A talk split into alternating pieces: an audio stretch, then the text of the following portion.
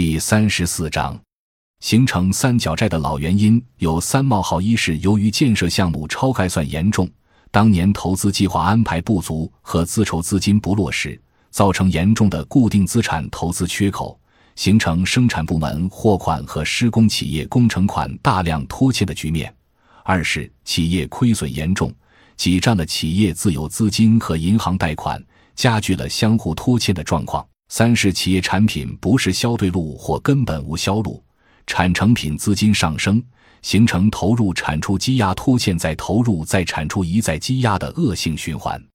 形成三角债的新原因，则主要在于资金极度短缺条件下，企业行为扭曲，占有流动资金最多的商业零售企业突然遭遇政府大幅度提高银行利率，资金成本急速增加的压力。遂凭借垄断地位保护三级批发和零售的商业利润，却对生产企业代销以直接占压生产资金；而商品生产企业一样画瓢占压上游零部件企业生产资金，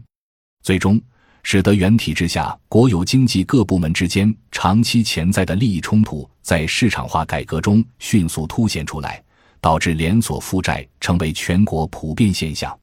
不过，那时候，有关部门的经验不足，认识水平有限，一般认为是商品交易秩序紊乱、结算纪律松弛和信用观念淡薄加剧了三角债。综合来看，此次危机与上次危机虽然也有很多相似之处，